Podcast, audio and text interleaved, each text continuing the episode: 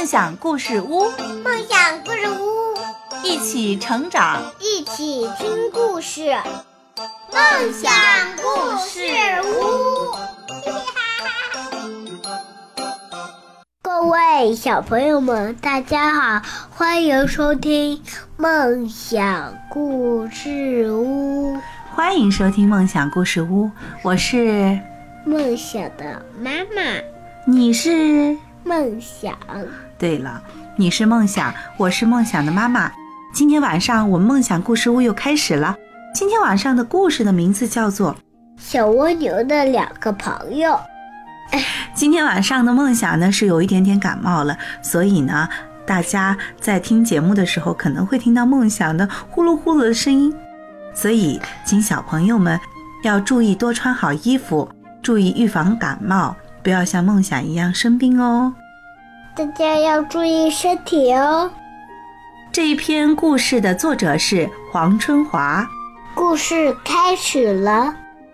小蜗牛贝德收到了一封信，是一位叫做小豆子的寄来的一张艺术照。它的乌黑的身子像一颗小黑豆，豆子上生出了一条小尾巴，尾巴尖儿下留着一句话：“认为我帅的就跟我交朋友吧。”贝德决定直接出发去找这位小帅哥。妈妈很高兴贝德可以交到新朋友，爽快地答应了。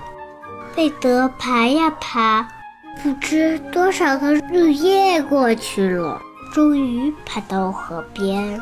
他拿出照片，大声喊：“小豆子，快来见我呀！”一只绿色的家伙。蹦到了贝德面前，呱呱乱叫。我是小豆子。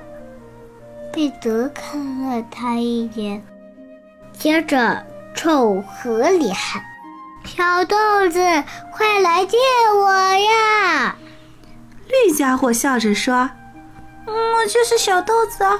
我给你写信的时候还是照烟的那个样子，现在我长大了。”贝德想了一下，说。好吧，就认你这绿豆子做朋友。不过幸好我爬得慢，才能看到你现在这个样子。他们又合照了一张照片，贝德就带着两张照片回家了。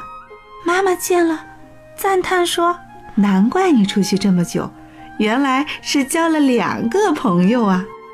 贝德偷偷地笑了，但没告诉妈妈。其实这两张照片是同一个朋友哦。为什么这两个照片是同一个朋友？